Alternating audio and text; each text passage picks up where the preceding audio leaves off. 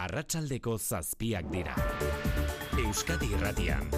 Mezularia.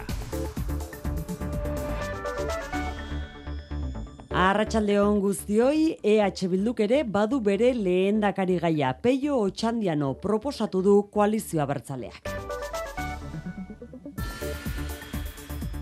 Bizkaitarra orain arte EH Bilduren programa zuzendaria izan da Peio Otxandiano berrogei urteko Otxandioarra. Belaunaldi gazteak ordezkatzen dituen hautagaia dela nabarmendu du Arnaldo Otegi koordinatzaile nagusiak besteak beste. Sendotasun intelektuala, solventzia termino guztietan, eta pasioa eta harima Euskal Herriarekiko. Eta uste dut honek laburbeltzen duela ongi bere birtuteak. Eta hautagaia emakumea ez izateari erantzuna mugimendu gisa dela EH Bildu feminista izan gizon naiz emakumea. Legebiltzarrerako hauteskundei begira Eusko Alderdi Jeltzaletik iritsi zaigu berriz azken ordua. Argitaratu berri baititu bere hautagaitzak. Zerrendan ez dirageri ez Arantxatapia ez da Josu Erkoreka egungo sailburuak eta EITBen eguerdian aurreratu dugun bestea berretxi Joseba Egibar ere ez dela oraingoan Legebiltzarrerako hautagai izango. Gipuzkoako zerrendan Markel Olano aldun nagusioiak hartu dio lekukoa. Legebiltzarreko presidentziarako berriz, bakartxo tejeria izango da hautagai heltzalea.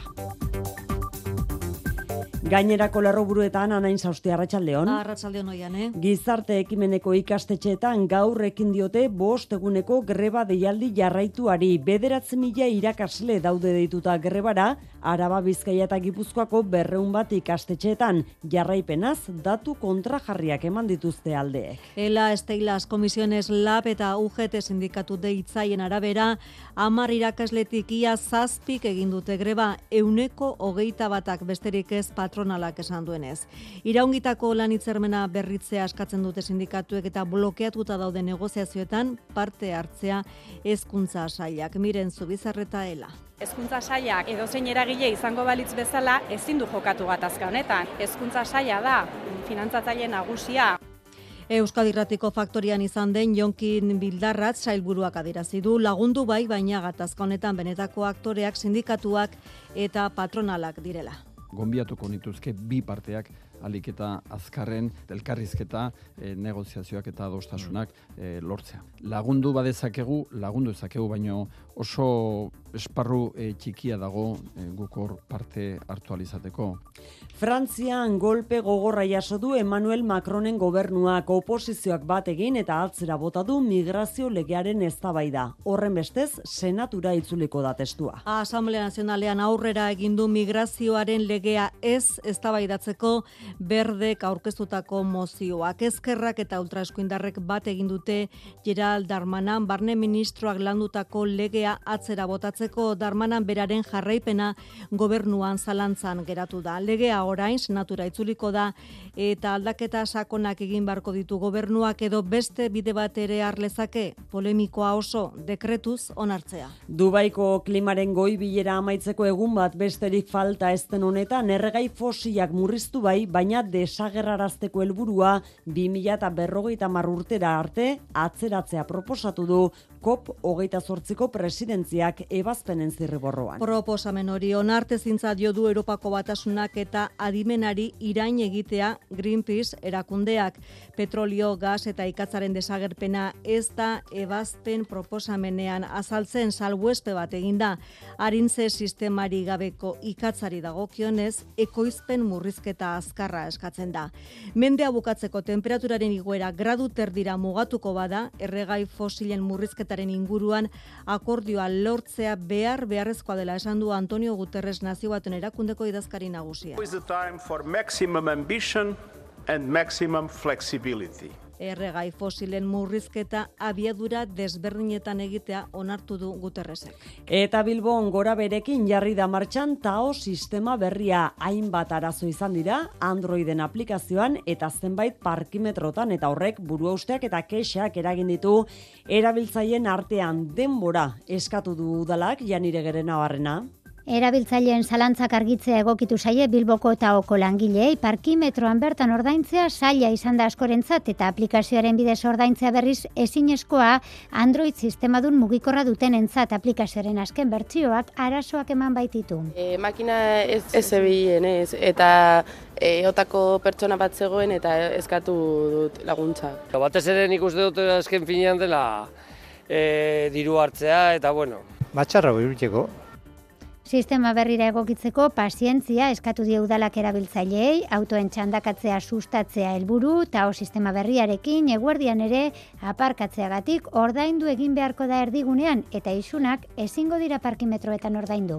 Eta kiroletan kepa iribar arratsaldeon. Arratsaldeon. Ustekabean futbol astelena dugu gaurkoa atletiken partiduarekin. Bai, halaxe da. Atzo sale baten eriotzagatik eten eh, behar izan zen partidari jarraipena emango zaio gaueko bederatzietan Granada Atletik gutxeta bat aurreti dira markagailuan zurigorriak lehen zatiko amazazpigarren minutuan berrekin gozaio lehiari. Ordu honetan Reala Milanon San Siron entrenatzean hasi berri da. Zubeldia ez da entrenatzenari bihar erabakiko dute jokatzeko moduan dagoen ala ez. Imanolek esan du, gero entzungo dugu, helburua irabaztea dela. Eta amorei beta, bigarren mailako taldeak aritze mugika entranatzailea kargu gabetu du, berri alotzeko lanean ari dira. Laboral kutsak babestuta, eguraldia eta trafikoa. Eguraldiaren iragarpena euskalmeteen jaso behar dugu. Arratsaldeon egun amaitartean eta bihar eguerdira arte horrela jarraituko dugu. Egomende baldeko aize zakarrarekin gauean eta giro epelarekin urte sasoi honetarako. Bihar eguerditik aurrera ordea aldaketa esperu dugu negu girora hurbiltzen hasiko gara. Fronte bat gaineratuko zaigu, haizeak mendebaldera egingo du eta euritara joko du.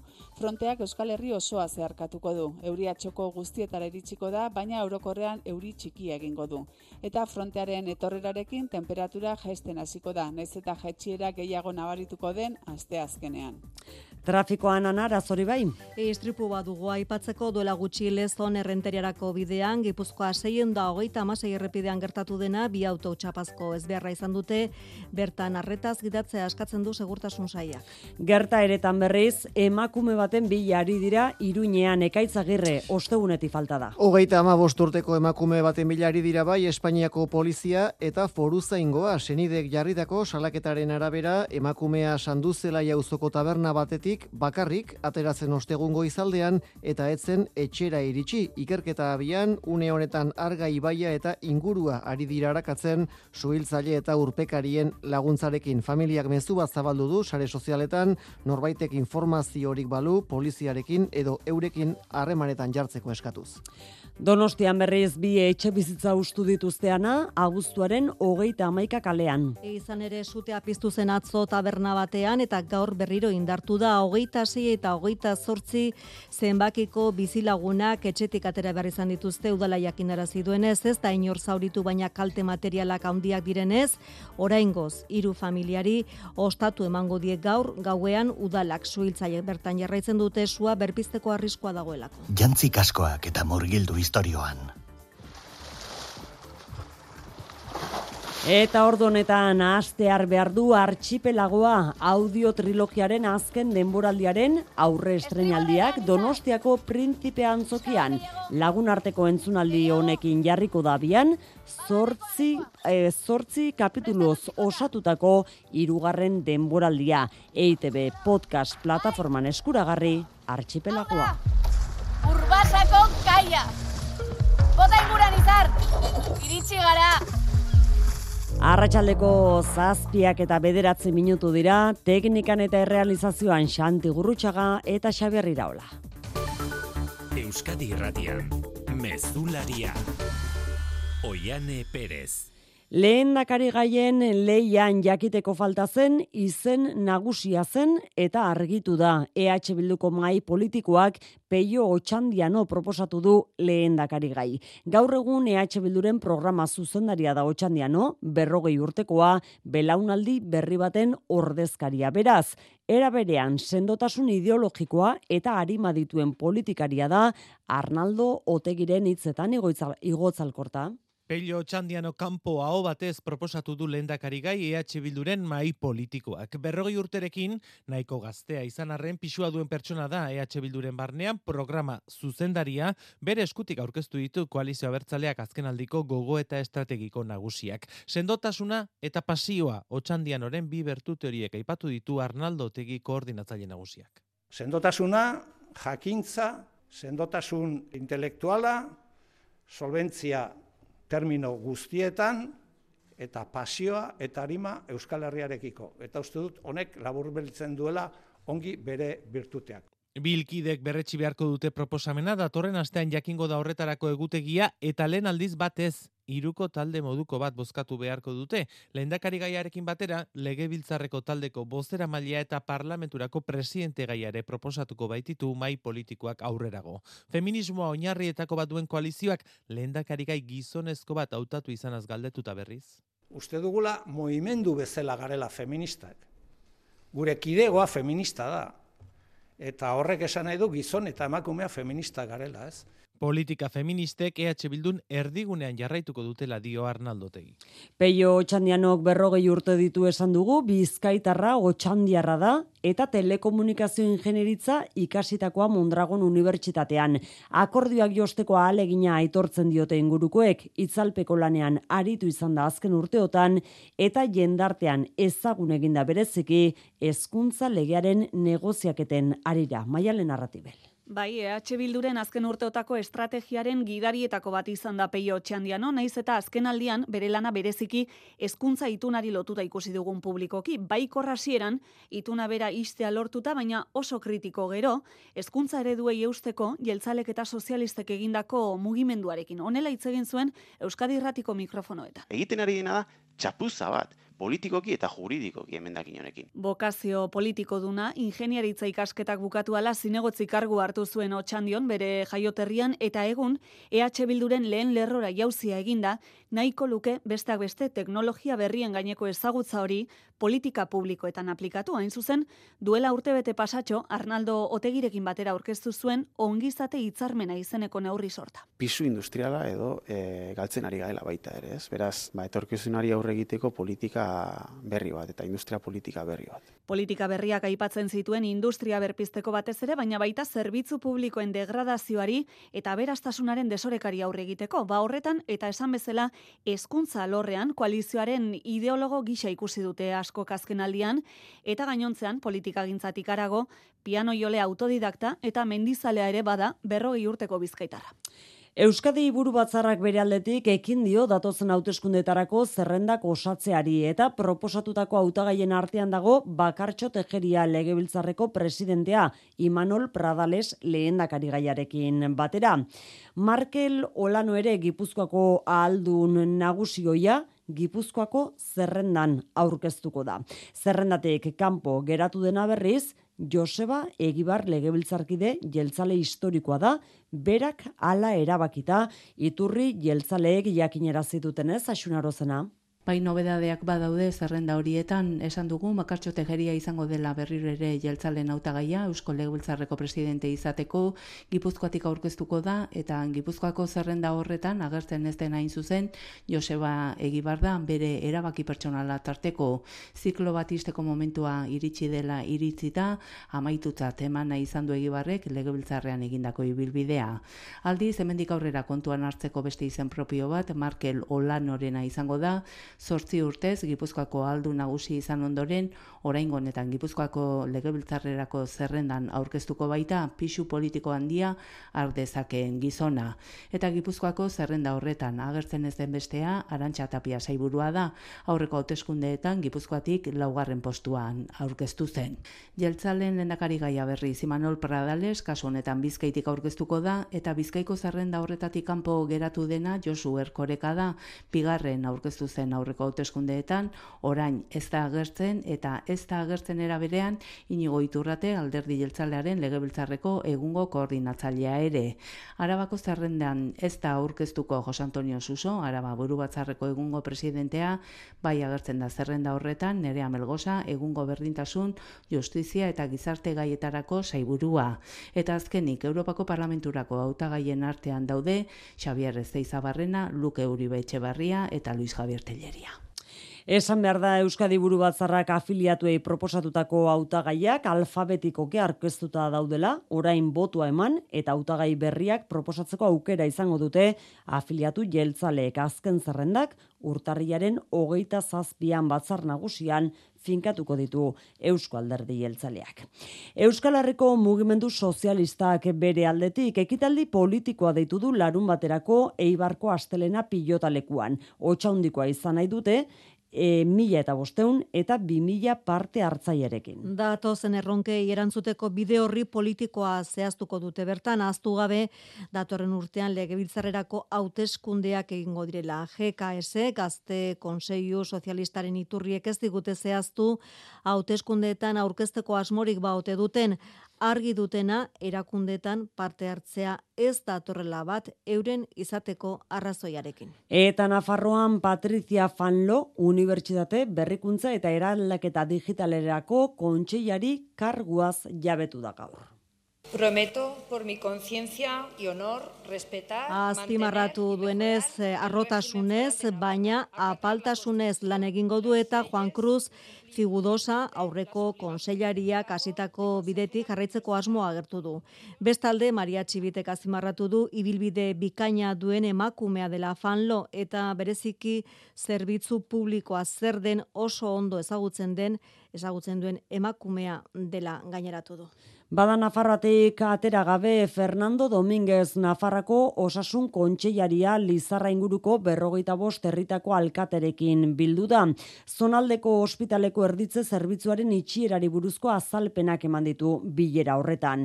Langile faltagatik hartutako erabakia dela esan du Dominguezek eta ez zestatu ukatu egin du Lizarrako ospitalea itxi nahi dutenik. Kontrakoa, gertuko zerbitzuen aldeko apustu garbia egin du, Hala ere, Lizarraldean erditzeko dauden emakumei gomendatu die iruñera joatea momentuz zerbitzua ezin izango delako hogeita lau orduz mantendu. Endain eta altzariak itziarren, logelak, sofak, armairuak, laksiko etxoiak, sukaldeak eta etxetresna elektrikoak ere bai, beti aurkitzen duzu egokiena eta deskontu bereziak, aparkaleku propioa, iru mila metro kuadroko erakustokia. Nolatan etzara ba endain eta altzariak bisitatzera etorriko itziarrera. Zato, zato, itziar gainera, merezi du eta. Endain eta altzariak, larun batean irekita goizez eta arratsaldez eta interneten mueblesendaineta.com. Bada beste modu bat erretirorako aurrezteko. Azalpen argi izan bardu. Etorkizuna nola planifikatu ondo uler dezazun. Dena azaltzen dizu norbaitek soilik lagun diezazuke erretirorako aurrezten. Gure gestoreek adibidez, laboralkutsaren biziaro aurreikuspen planak. Azaldu, ulertu, erabaki. Laboralkutxa, bada beste modu bat. Bihar bederatzietatik aurrera, Interreala, txapeldunen ligako neurketa erabakiorra Euskadi Irratian zuzenean. Milandik bertatik, maitan urbieta. Kepa Iribarrek zuzenduta. Juan Alarrañaga eta Gari Urangaren iritziak. Eta Iker Galartzaren galartzakeriak. Batzen gaituen futbola Euskadi Irratian. Aste osoko grebari ekin diote gaur gizarte ekimeneko itunbeko ikastetxeek bataz beste euneko irurogeita marreko jarraipena izan du grebak sindikatuen arabera. Euneko hogeita batekoa kristau eskolaren esanetan. Bederatzen mila langile daude deituta oro grebara. Bihar berriro deitu dituzte mobilizazioak 2000 eta hogeita bateko abendutek iraungita dagoen lan hitzarmenaren negoziazioa berrez hartzeko. Eunda hogeita mar mila ikasleri eragiten dio greba deialdi honek Marijo de Gracias. Soriondu egin dituzte gizarte ekimeneko ikastetxeetako langileak sindikatuek. Urriko greben pareko erantzuna izan duelako gaurkoak ere, amar langiletik zazpik egin du grebarekin bat, patronalaren arabera amarretik bik egin du greba. Edukiak nahi dituzte negoziazio mailan eta garbi dute Kristau Eskola eta Izea patronalekin negoziatu behar dutela. Baina era berean hezkuntza sailari esku hartzea eskatzen diote. Hezkuntzak baina horretarako tarte txikia duela adierazi du gaur Euskadi Irratiko Faktorian. Urren ez urren miren zubizarreta ela eta jokin bildarratz hezkuntza zailburua. Guk argi daukaguna da negoziaketarako legitimazioa patronal eta sindikatuen artekoa dela. Orain, hezkuntza sailak edozein eragile izango balitz bezala ezin du jokatu gatazka honetan. Hezkuntza saila da finantzatzaile nagusia. Egu daukagu gure esparro eta da ikastetxe publiko hor dauzkagun langileek eta bar, baina hemen ez, hemen patronalak eta langile eta sindikatuen arteko harremanak e, dira. Aste osoan egingo dute greba Kristau Eskola eta Izea patronalen ikastetxeetan. Bihar berriro aterako bira Donostia, Gasteiz eta Bilboko kaleetara. Azken ordukoa bordeletik iritsi berri zaigu Akitania berriko kontseiluaren bilkurak ipar Euskal Herriarentzat eta landentzat propio aldiriko tren zerbitzu bat onartu berri baitu bordelen esan bezala. Ordu erdiro bidaiak eta hegoalderekin loturak izango dira 2000 eta hogeita bosgarren urterako. Eta epe luzera 2000 eta hogeita marrerako Donostia Baiona Akize tren egitasmoa onartu berri dute. Bidaia hori eginen duen mugaz gendiko tren berezi bat izango da esan bezala proposamena oraintxe onartu berri aho batez gainera andoni lizeaga. Urteko azken kontseilua eta dirustatzeko mugikortasun neurrien artean Euskal Landetako aldiriko zerbitzu propioa. Ordu erdiro trenak akize eta endai artean eta baiona eta donibane garazi eta paue artean. Agian, bidarten eta tarnosen geldialdiak eta bi urteren buruan irunekin konexioa egoaldeko eta iparaldeko trenen artean lotura koordinatua. Beste egitasmo bat, mugazgendiko akize baiona donostia trena Matio Berge eskualdeko kontseilaria. RER Basque soit transfrontalier. Horretan hasi gara lanean bi aldetako instituzioak eta eragileak lehen urratsa da hegoaldean hirugarren erraia izatea eta horrekin espero dugu 2000 eta hogeita margarren urtealdera mugaz geindiko zerbitzua prestizatea. Frantzian, eskualde espreserbitzu metropolitanoaren legea onartu behar dut egun gutxian eta diru kanteitate handi bat lortzeko itxeropena du eskualdeak egitasmo hau abiarazteko. Frantziako Asamblea Nazionala atzera bota du Macronen gobernuaren immigrazio lege proiektu polemikoa. Ekologistek aurkeztutako mozio bat babestu du oposizio guztiak ez ustean eta hala eztabaida ekidin egin dute. Darmanan ministroaren etorkizun politikoa zalantzan ikusten dute askok, bereziki duela ordu bete imigrazio legea bertan bera gelditu denetik. Iñaki esna leite beren berri emalea Parisen arratsaldeon. Arratsaldeon zaplasteko erraldoia Frantziako gobernuarentzat. 270 kontra 270. Asamblean entzundako sorpresa oiuek argi erakusten dute gertatu dena. Ekologistek aurkeztutako mozioa onartu eginda ezkerraren eskuinaren eta ultra eskuinaren botoi esker. Testua beraz ez da eztabaidatuko Asamblea Nazionalean. Ordu latzak dira Gerald Darmanan barne ministroarentzat immigrazio legea bere lege garrantzitsuena da eta orain bere lidergoa kolokan ikusten dute askok. Melenxonek esan du ministroaren amaiera hasi dela. Eta Marin Lepenek esan du pozez zoratzen dagoela eta gerian gelditu dela barne ministroaren bakardadea. Darmana momentuz isilik da, orain legea alde batera uzteko aukera du gobernuak, baina itxura guztien arabera ez du amore emango eta testua senatura itzuliko da ziurrenik. Eskuinak du gehiengoa bertan, kontserbadorek imigrazio lege zorrotzagoa eskatzen dute. Pedro Azpiazu ekonomia eta hogasun sailburuak gutun bana bidali die gaur Nadia Calviño Espainiako ekonomia gaietarako eta eraldaketa digitalerako lehen presidente ordeari eta Maria Jesus Montero hogasun ministroari Europako Next Generation diru laguntzen zati bat zuzenean kudeatzeko Euskari. Eus, eskatuz, Eusko Jaurlaritzak proposatzen duen mila milioi eurotik gorako diru laguntzen zuzeneko kudeaketaren inguruko xehetasunak gaur bertan ezagutaraz ditu azpiazu sailburuak proposamen horrekin bat egiten duen Konfebask Euskadiko enpresarien elkartearekin batera urtzigartzia. Proposamena ez da berria duela hiru urte egin zuen Eusko Jarraitzak, baina oraingoan xetua. Zera da proposatu duena? Oraindik banatu gabe dauden estatuko eraldaketa eta susperraldirako proiektu estrategikoetako funtsen euneko irurogeita bost autonomia erkidegoetara bideratzea. Euskadik zenbateko horren euneko sortziko ma sortzi, mila eta berrogeita zazpin milioi euro kudeatuko lituzke. Hau da, estatu osoarekiko duen industriaren balio erantzi gordina. Kontua da, diru laguntza horiek egikaritzeko epea 2026an iraungitzen dela. Eta hori egin ezean, itzuli egin beharko direla ohartarazi du Pedro Azpiazu ekonomia eta ogasun sailburua. Hori porrota eta aukera galtzea litzateke dimensio historikokoa. Beraz, lankidetza eraginkorra egiteko unea da.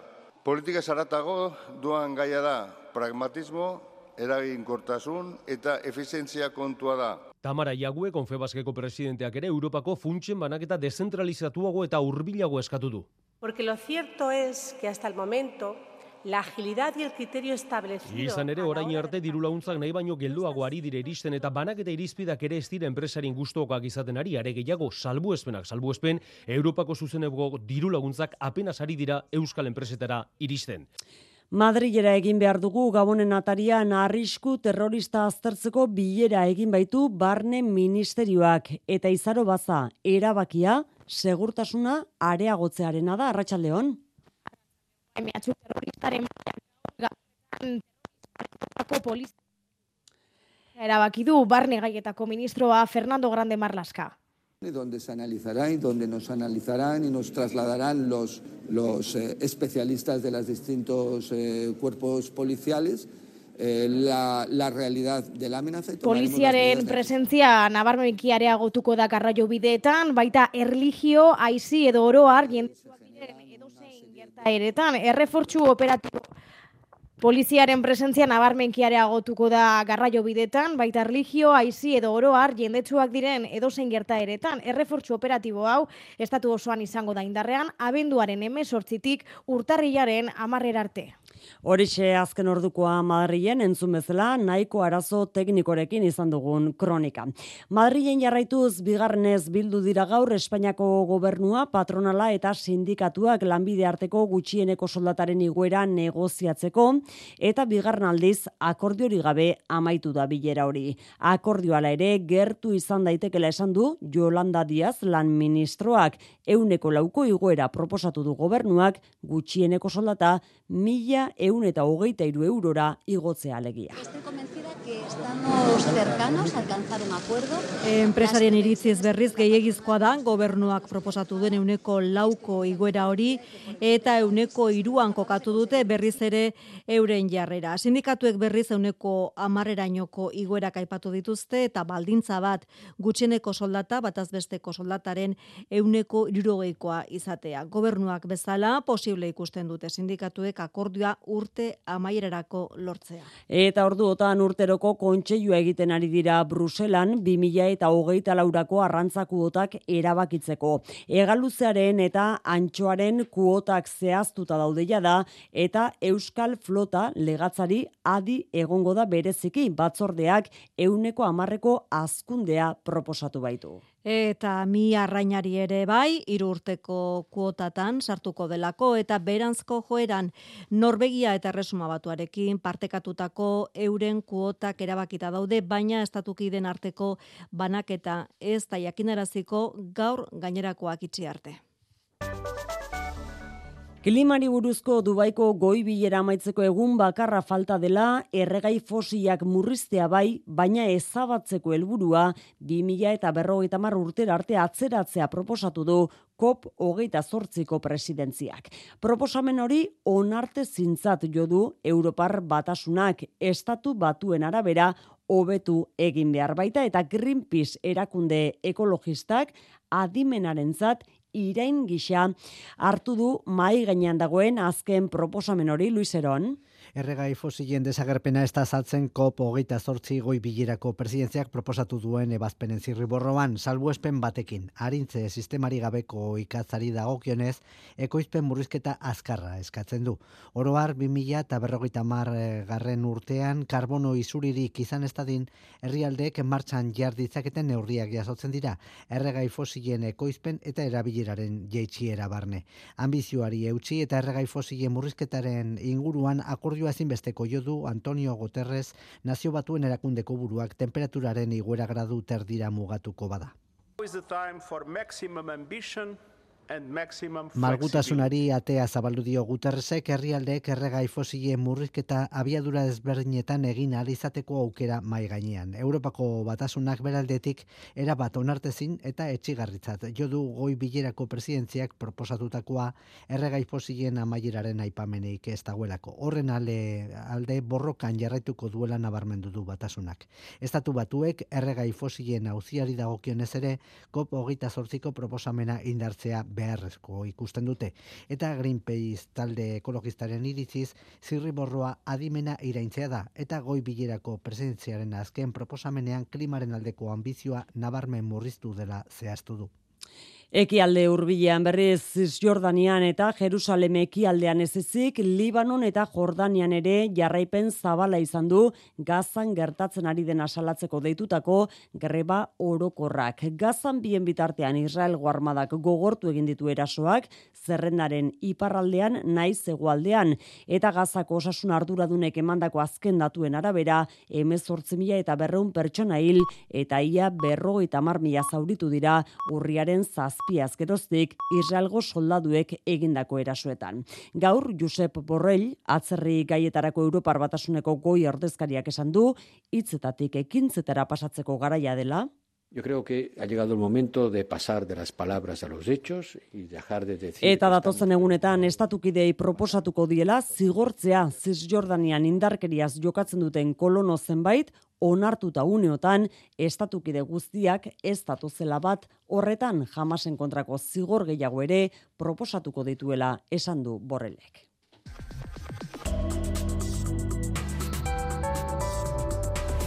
Euskadi Irratian eguraldia eta trafikoa. Errepidetan ez dago nabarmentzeko arazorik une honetan, eguraldiaren iragarpen euskalmeten eguzkine iturriotzek.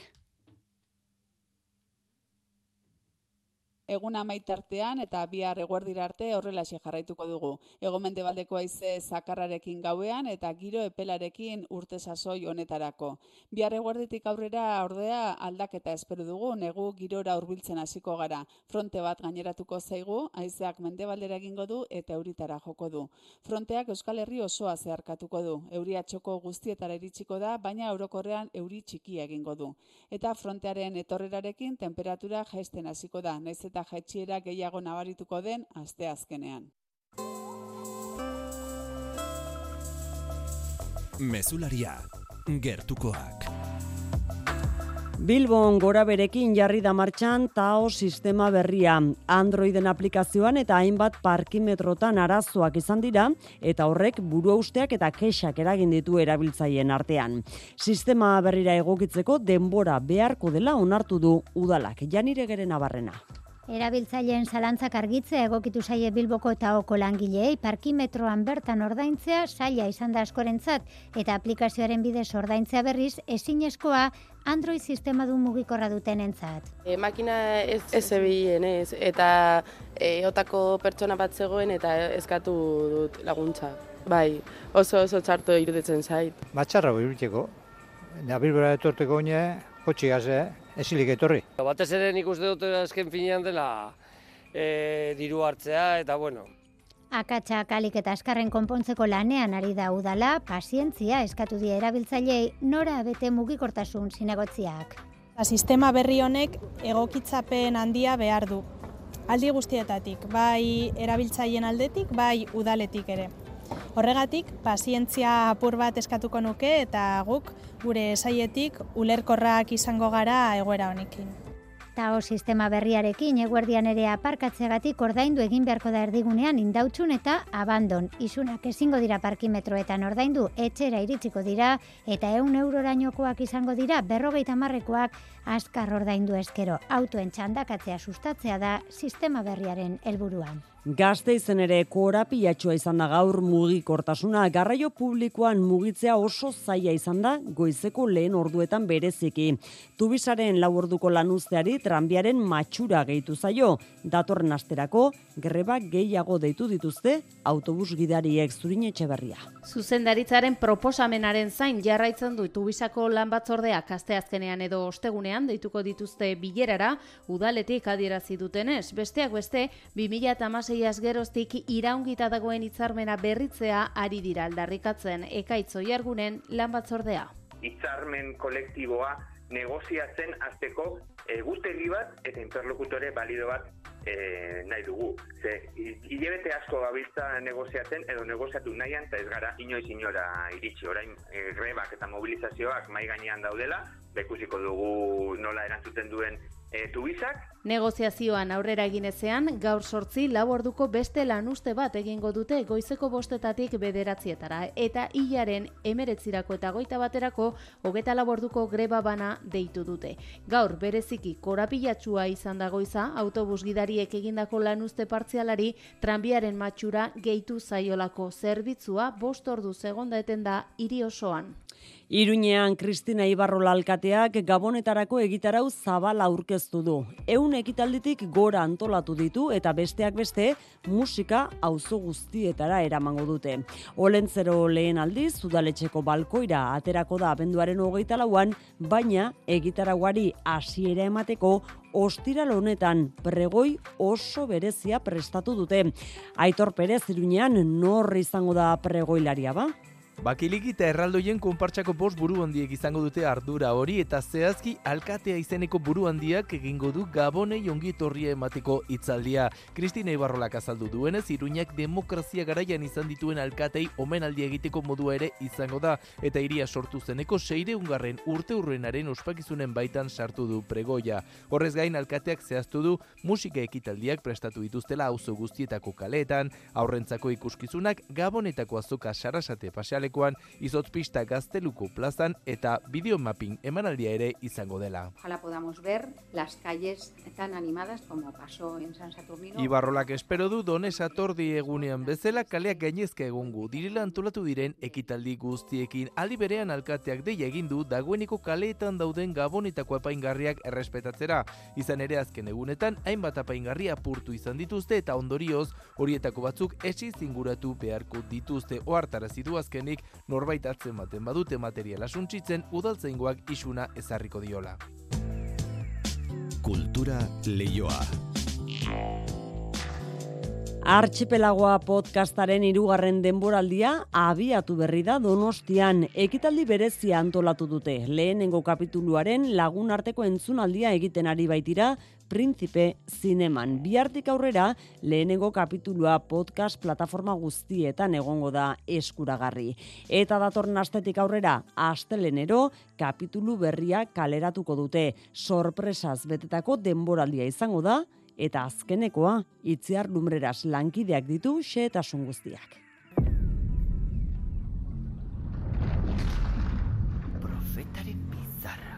Jare eta lagunen abenturen amaiera dakar archipelagoaren irugarren denboraldiak, eite beren fikziozko podcastak milaka entzunaldi ditu eta jarraitzaileak denboraldi berriak zerrekarriko zain daude. Oier Arantzabal archipelagoaren zuzendaria da. Azken denboraldi honetan Euskal Herretik aterako gara, Europara, Germaniar uarte bietara, eta tira bat jarek e, bere ama ezagutuko du. Bigarren denboraldia horrela maitzen zen, ama ezagutzen zuen. Eta hau spoiler bada, e, entzun ez duen naren baina tira. Bai, ba, ba izango da, nola baiteko konklusio eder bat. Tensio handikoa, baina bukaera ederra dukana. Amarena ez da sorpresa bakarra izango aitona ere bizirik dagoela ohartuko baita jare. Lehenengo biden moraldietan, aingertukoak bihurtu diren personaiak berriro entzungo ditugu, baina nobedeadeak ere ekarriko ditu denboraldi berriak. Aldez horretik eh, eneko zagardoi, aizibe garmendia, inaki bera etxe, anartzua, zua, eta bar luzea genuen, produkzio potentea da, eta irugarren demoraldi honetan itziar ituño ere batu da, personaje oso garrantzitsu bat egiten, berroita marra hotxetik gora parte hartu dute serie honetan, Bihartik aurrera, lehenengo kapitulua podcast plataforma guztietan egongo da eskuragarri, eta datorren asteetan, astelenero kapitulu berriak kaleratuko dute, zortzi guztira. Zer esan handia eman izan duen sortzaile batek agur esan digu betiko Santo Sinurri eta Margolari gazteiztarra atzo hiltzen Mallorcan, haren margolanak naif xamarrak izan arren indar berezia zuten. Azken erakusketa handia artiumen ikusi izan genuen 2000 eta amazazpian. Inurri eta sortzaile ez ezik, kultur ekintzaien neka ezin ere izan da oier narbaiza hogeita bat urte zituela mila bederatzireun eta irurogeita maikan Santo Sinurri eta Margolariak egin zuen gazteizen bere lehen erakusketa garai hartan klin izeneko talde artistikoa ere sustatu zuen artea kultura eta politika uztartzen zituzten.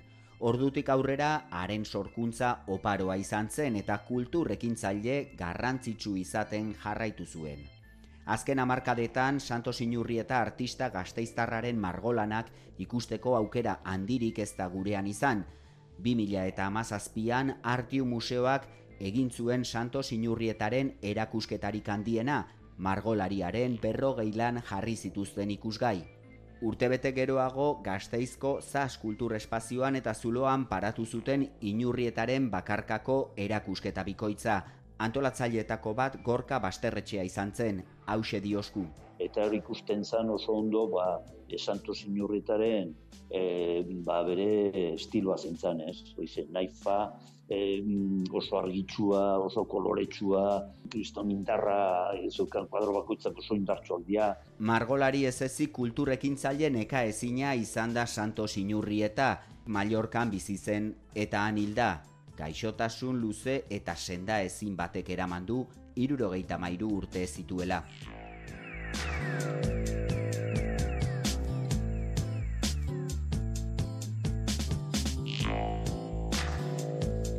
Zortziak hoge gutxi ditugu, Kirol Albisteak mezulari ankepairi bar, Arratxaldeon. Arratxaldeon. Atletiken partida gaur berriz ere, gaueko bederatzietatik aurrera. Hori da, Granadaren e, zelaian, atzo bat amalez, sale baten eriotzaren ondorioz eten behar izan zen partidari jarraipena emango zaio, utx eta bat aurretik e, dira markagailoan zurigorriak, lehen zatiko amazazpigarren minutuan berrekin gozaio lehiari.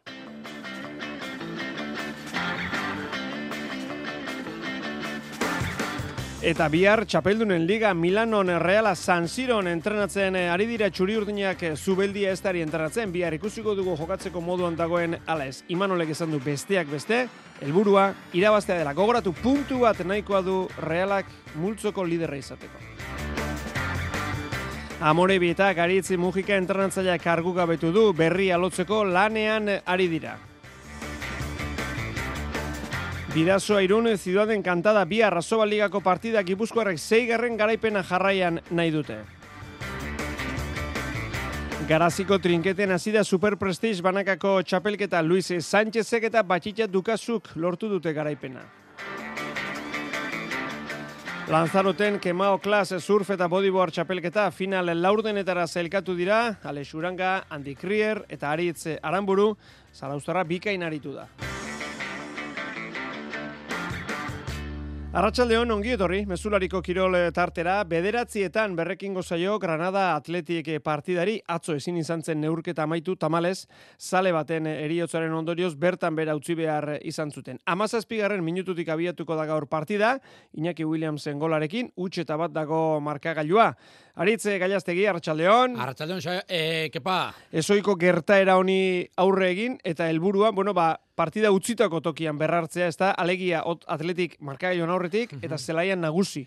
Bai, Kirol Arlotik eh, begiratuta pena izan zen, eh? partida eten behar izatea, izan ere, ba, lehen minutuko sustoren eh, ostean eh, nagusi zen, atletik eh, Los Carmenes zen, eh, aurrean presionatuta, estu hartu zuen, Granada eta Iñaki Williamsen eh, golak ba, oso alde jarri zuen leia zurigorrientzat gaur hildo beretik jarraitze izango zen edarrak epa, baina Granadak bigarren aukera bat dauka eta gainera ba, gauzak asko alda daitezke egun batetik bestera naiz eta aurrez aurre e, talde berberak eta eta jokalari berberak egon hala ere, ba, kepa atletiko ondo ari da, lehiakorra da, eta ia ba, atzo azitako lana gaur biruiltzeko kapaz den. Ez du aldaketarik espero, baina maikako eskuartean daukazunen aritz eh, eskatu hitza eskatuko dugu. Hori da. Atletik, ligako partidari begirado eta reala berriz Milanon txapeldunen ligako ligaskari ginga jarri nahian. Interren zelaian du itzordua bihar eta kontuak oso oso garbia dira. Berdinketa bat nahikoa dute txuri urdinek multzoko lidertza lotzeko. Italiara goaz, maitane urbieta, Arratxaldeon.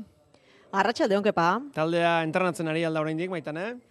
Bai, bai, bai, taldea Giuseppe Meatzan entrenatzen ari da. Guk lehen ordu laurdena ikusteko aukera izan dugu eta ban bertan Imanolek aurreratutakoa berretxial izan dugu. Hau da, Igor Zubeldiak ez duela azken lansai honetan parte hartu, azkoitiarra, lumbalgiak jota dago, gaur neurketa jokatuko balitz ez legoke jokatzeko moduan, baina bihar azken uner arte itxarongo du jokalariak bere sentsazioak nolakoak diren ikusi eta jokatzeko moduan dagoen erabakitzeko e, Igor Barne, hogeita bost e, jokalariko deialdia, osatu du Imanolek, Lenorman eta oi hartzabal bueltan dira, min hartuta berriz ez daude Bryce Barrenetxea eta Momoxo. Utxune horiek betetzeko, Dadie, Maguna Zelaia eta John Martin sartu ditu zerrendan Imanolek azken hori, juvenila da, amazazpi urte ditu, eta zentral postuan aritzen da, beraz, zubeldiaren e, utxune hori betetzera etorri da naiz eta horretik aritzeta patxeko izan izango dituen. Reala multzoen fase honetan partidari galdu gabe iritsi da azken jardunaldira. Eta bere eskutu lider amaitzea zuk esan duzu berdinketa nahikoa du. Baina Realak eh, ez du eh, emaitzarekin espekulatuko helburua irabaztea baita Imanol. Ez dago entrenadore eh, eta talderik ateratzen dana partidu bat jokatzera, empatatzera. Hori oso zaila da egitea. Eta hortara ateratzea bali da, garbi edukat, partidu galdu egingo dula betiko dengo deu, e, saiatu beraie baino hobeagoak izatea, e, konpetitu, e, baina irabasteko. Ilusioa eta ambizioa bai, esan du Imanolek, hori topera gainezka dauka taldeak, baina presioa, presiorik somatzea aldu, lehen postuan e, amaitzeko, ba Imanolen erantzuna. Hori nahi dugu, osea, irabazi, irabasti, lehen da biziko postua lortzeko, hasi que, bai, presioa baitare baina hori presion ara, ona da, eta hori guk irabazi deu, eta guk irabazi deu, olako txapelketa inda, hasi que nire ustez presio polita da. Imanolen ondoan, prentsa aretoan, Albaro Odriozola eseri da, txapeldunen liga irabaztea zer den e, jokalaria, e, baita Italian, aritutakoa ere, ametsa dela, realarekin, txapeldunen liga jokatu alizatea esan du, eta onartu du, kompetentzia handia, topatu duela taldean, eta espero baino gutxiago ari dela jokatzen urte oso bat egon naiz jokaturik gabe eta e, noski hori hori asko notatzen da, baina bueno, e, Imanolek esan zidan guztiok e, dan egingo dugu nik e, nire prestazio fisikoak sanserekin e, lehenengo mailara ailegatu nuenean e, izateko. Momentu hontan niretzat oso importantea da nire fisikoa ondo izatea eta prest egotea taldeari laguntzeko. Inter sasoiko dago kepa, serian liderra da eta irailaren hogeita zazpitik dago partidariek galdu gabe, hori bai reala ere oso ondo dago, Bilarrealen kontra partida handia egitetik eh, iritsi da Milanera, eta gainera donostian bikain egin zion aurre Interri, naiz eta garaipenak azken unean egin zion IES. Partida hartan emandako mailaren parekoa eman beharko du Biarrealak hemen. Giuseppe Meatzan, etxera liderritzultzeko. Hori kirol arloari dagokionez, maitane bestela zale txuri urdinak aldira, Lombardiako hiriburuari kolorea ematen.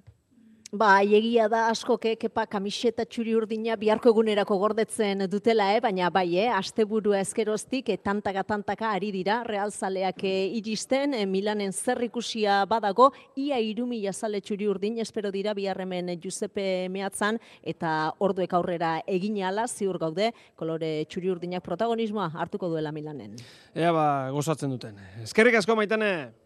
Artxaldeon! Bihar bederatzietatik aurrera, Interreala, txapeldunen ligako neurketa erabakiorra Euskadi Irratian zuzenean. Milandik bertatik Maitan Urbieta. Kepa Iribarrek zuzenduta. Juan Alarrañaga eta Gari Urangaren iritziak eta Iker Galartzaren galartzakeriak. Batzen gaituen futbola Euskadi Irratian. Hori bihar izango da, gaur atletikena kontatuko dugu, eta amaikakoa labetik atera berri, edo ja oztuta atzoko bera baldin bada, gari, ze amaikako daukago. Bai, atzoko bera da, kepa, atzo esan genuen, eh, bainate Prados zela barritasun nagusia, Ander Herrera gerora jakin genuen, barazo fiziko batzuekin eh, Zebila eta eta horren bestez ba atzoko amaikakoaren aldeko apustu egingo du gaurkoan ere Ernesto Valverdek Unai Simone ongo datean De Marcos Vivian Paredes eta Leku atzeko lerroan Galarreta eta Prados izango dira Euskarriak Iñaki Williams e, orain arteko partida honetako kolegile bakarra eskuine galetik, Nico Williams eskerretik, Oian Sanzetek egingo ditu lotura lanak eta gorka guruzeta izango da referentzia nagusia. Ondo dagoen aldatze barrazoirik ez dago eta Balberdek hori egindo. Ez dago inolako zalantzarik. Gero arteari. Gero arte. Eta arratsaldeko albistea futbolean amore beitak eman digu aritze mugikak ez du taldea zuzentzen jarraituko klubaren erabakia Asier Goiria kirol zuzendariak jakinera dio gaur arte entrenatzaile izan denari klubak eh, kaleratu duen oharrean dio erabat mingarria zaiola erabakia hartzea baina taldearen kiroligoerak eh, bultzatu duela ba, erabaki honetara entrenatzaile berria kontratatzeko. Lotzeko lanean ari da Amorebieta urdinak azken aurreko postuan daude 14 punturekin salvaziotik zeira larun batean jokatu zuten azken partida Valladoliden bi eta bat e, galdu zuten. Eta Iruñan indargorri muturreko taldeko sei kide atxilotu ditu Espainiako poliziak pasaden irailaren 23an Sevillako ultraen aurka Iruñan bertan izan zuten borroka batean parte hartu zutelakoan. Pelotan gaur hasi da buruzburuko Super Prestige txapelketa entzutetsuaren hogeita margarren ekitaldia garaziko garatenea trinketean. Lau pelotari gartzen dute parte eta gaur eh, ligaskako lehen partida. Luis Sánchezek berrogei Matiu Hospitaleko hogeita iru eta batxitza dukazu batzuk berrogei, peio larraldek, hogeita amar, esan bezala ligaska eran jokatuko dute pelotariok eh, hiru jardunalditan, eta bi honenek finala jokatuko dute. Hirugarren eta laugarren gelditzen direnek, e, iparren eta maizen kontra aritu beharko dute. Enpresak emandako aukera baliatu nahi du, eneko maizek. Iaz jokatu nun, e, ba, iazko txapelketan ligaska laugarren gelditu zenan aurka, jokatzeko aukera dukin nenun ere maila ematik izan, eskutatik aizkinean, baina bueno, aurte konfiantza jarri duen igan, eta ipar ere horri izango da, ilusioz beteta, prestatzen nahi ga, pixkanaka, pixkanaka, e, gure partidua abenduak hogeita maikan izango da, eta bueno, e, ba, irabaziz gero, ba, urren urten, ba, zuzenean, ba, txapelketa sartzeko aukera izango genuke, e, lau benen artean, eta eta egia esan, ba, ba oso oso polita izango zen, ba, bertan parte hartzea. Gaur ez ez da punta ere, bai, Eusko Label Winter Series txapelketako partida jokoan Gernikan, Gernika markatu, goikotxea lekerikan, goitia bazke, goikok eta lekek set bat irabaztea nahikoa dute, finalerdirako urratsa emateko, ETB baten, gaueko amarrak eta laurdenetan ikusial izango duzue.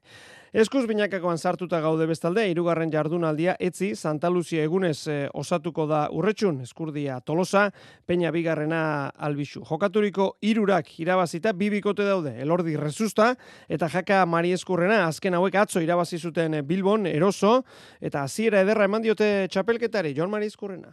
E, oso ongi hasi gara irutik iru, e, hau oso luzea da, baina puntuak pixkanaka pixkanaka eskuratzea oso oso garantzitsua da e, martxo arte asko geratzen da oraindik, baina baina bueno, e, beti esaten dugu alik eta ba, gehien e, egon garela ba, nivel hontan, e, ea, ea ala den, jarraituko bintzat lanean egunero e, honetan jarraitzeko eta ea urren goztiralean ba, partidu berdintxoa egiten dugun. Eta zailkapenaren beste aldean irutik iru galduta Laso Aranguren eta Elezkano Martija. Zentsazioak apur bat hobetuta unai Laso eta Aitor Aranguren, ala esan zigun larumaten labriten Lasok borrokatu indugu, nik uste gaur e, itxura hobeagoa eman dugula, nahiz galdu, mino, mino, bueno, hau da, hola, sigin behar da, entrenatu, berriz, eta egurra. Aldiz, konfidantzaz urri, Julen Martija. Entrenatzen ongi nago, hori da, pixkat. Ba, bueno, e, aserre jartzen nagoena edo entrenatzen nahiko gustona nabil, baina gero partiduan ez da gizergatik, ba, konfiantzari, konfiantzari gabe nago. Eta, bueno, ba, ez dago besterik. Urrengo partiduan nik uste, baia, hil edo bizikoa dela esango nuke, partidu asko geratzen dira, baina ja puntu bat behar dugu, batez ere konfiantza lortzeko eta ea zer guz. Urrengo partida hori Bartzelonan izango dute, ikusiko dugu altuna bueltatuko den edo ez, e, ostegun aldera arte ez dute erabakirik e, hartuko, pasaden ostiralean egindako proban hobeto dagoela ikusi zuen e, amezketarrak, baina egunez egun ikusi nahi dute. Azpe enpresatik ez dute baztertzen e, jokatzea, beraz itxaropena badute, bagian bai Bartzelonan berragertu daitekeela. Aztelena zubi eguna dugu, gaur kirolitzorduak, asteburuan izan ditugunak, eta biharkoak ere aipatzen ari gara, eta zail horretan sartu behar dugu, eskubaloian, bidazo irunek duen eh, partida, kuenkako ziudad enkantadaren eh, kontra, Xavier Murua. Bidasoak hartalekun jokatuko du bihar asobaligako partidua iluntzeko zortzietan, azkeneko bos neorketak jarraian irabazita konfidantzaz gainezka dira irundarrak. Eneko furundarena jokalari usurbildarrak esan duenez, defentsa lan zorrotza egimarko dute leia irabazteko.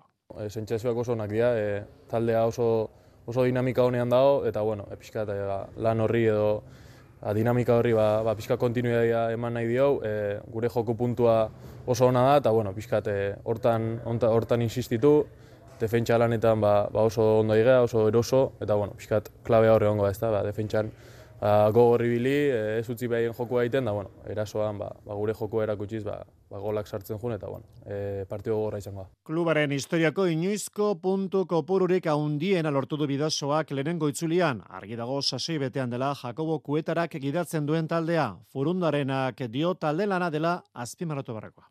Denok parte egia sentitzen ekipoan, danak minutuak egitzen aikea, e, maila honean gaude, eta, bueno, horrek azkenean iteun, ba, ba, talde lana ba, ona izatea eta nik uste hori dela ba, irabazteko oinarretako bat. Eta ligako beste euskal taldeak anaitasunak etzi izango du ligako partidua Nabaren kontra Segobian, Iruñan, Benidorri irabazi berritan, bigarren garaipena jarraian kateatzen ahal eginduko da Kike Dominguezen taldea. Herrikirola gurrezko eskolari kopan Mikel Larrañagak emandu finalerako urratsa orozkon izan zuten atzo saioa, azpeitiarra nagusitu zitzaien baso zabali eta zalduari Sherpa Ai txapelketako finala jokatu berritan aritu zen, bazuen kezkarik, baina dena gusatu zituen, Larrañaga. Egi izan, behin finala pasata, urungo bi honek, baizu azkenien auketa egin da, eneuen neure puntuen ez da azkenien banauen bildur puntu bat ba azkenien sei eurre eta askotan eozer parutzi iztea eta ez da margen handik e, zea alde handia atatzeko eta banauen pixkat bildur pixkat ez baina geho hasi nintzen nien aseran ondo ez baina geho behotu ala ondo eta ikusi nuen aurrie harrapatzeko moakue nahuela eta hoxe pasatu ez. Urtezar egunez eh, jokatuko den finalerako zailkatu da beraz larrañaga, lehendik Iker eh, Bizente dago. Bestie Iker Bizentea, da seguramente ni petzatzen asteuko honetan beste eliminatorian e, normalea e, txikile pasagoala, da iruron finala, ba, antes la broma yo es da ane perezi chavelada zinevalimet ba gor jorkoede da baita suerte bixa deugiraz Uretan eh, sartu behar dugu Kanariar uarteetan ala egon dira lanzaroten eh, gaur eta bihar kemao klas eh, surf eta bodyboard txapelketa olatu bikainekin ekin diote gaur surfean Andy Krier eta Aritze Aramburu zailkatu dira final laurdenetarako. Zaraustarra esan ikusgarri aritu da bederatzi terdi eta sortzi koma laurogeita iru puntuko olatuak izan dira bere bi honenak bitutu eder egin ditu Iker Amatrianek ezin izan du aurrera egin. Beraz Andy Krier eta Aritze Aramburu bihar final laurdenetan. Eta gauza bera bodyboard beharrean, Alex Uranga, ura ere, ura zen Euskal Ordezkari bakarra, ura da Euskal Ordezkari bakarra, final laurdenetarako zailkatu da.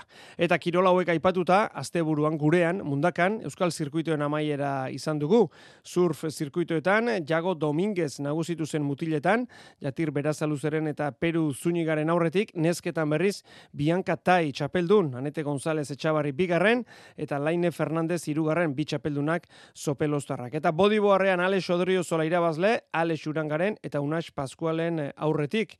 Irurak Zumaiarrak. Entzun dezagun e, zirkuitoko txapelduna, Ale Xodorio zola?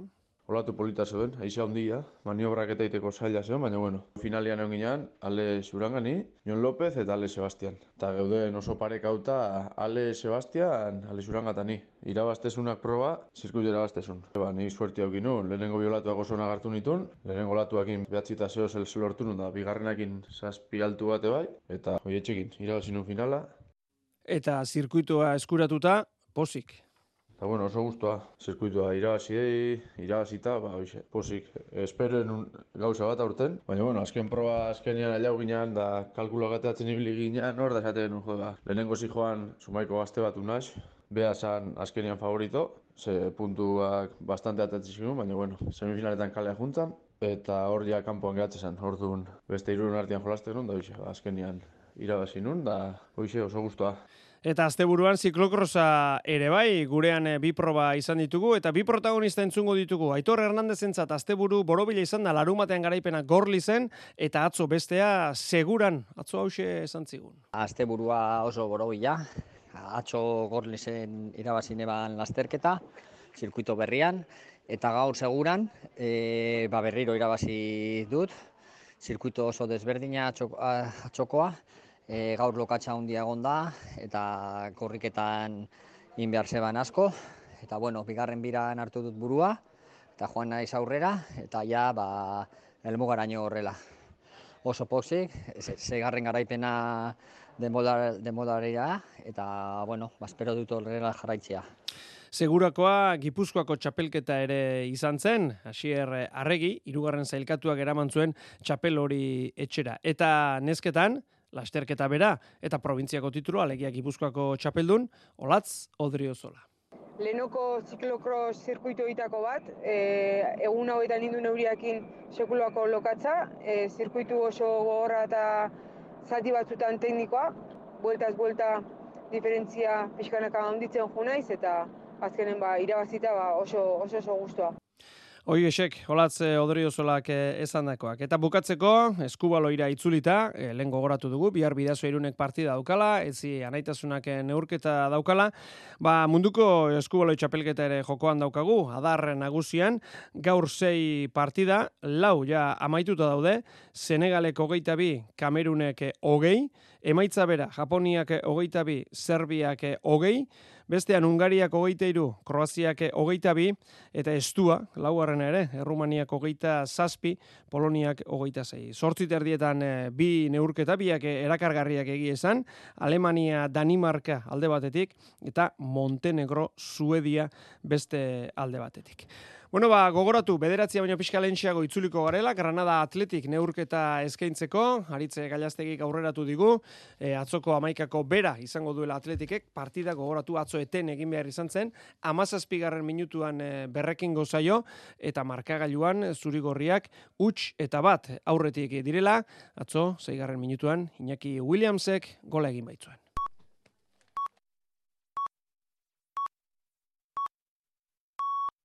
Iluntzeko zortziak dira. Euskadi Irratiko Informazio Zerbitzuak. Albisteak. Arratxaldeon berriz ere guztioi, EH Bilduk ere badu bere lehendakari gaia, peio otxandiano proposatu du koalizioa bertzaleak. Bizkaitarra orain arte EH Bilduren programa zuzendaria izan da, peio otxandiano, berrogei urteko otxandioarra, belaunaldi gazteak ordezkatzen dituen hautagaia dela nabarmendu du, Arnaldo Otegik koordinatzaile nagusiak ezaugarrien artean berriz. Sendotasun intelektuala, solventzia termino guztietan, eta pasioa eta arima Euskal Herriarekiko. Eta uste dut, honek labur duela ongi bere birtuteak.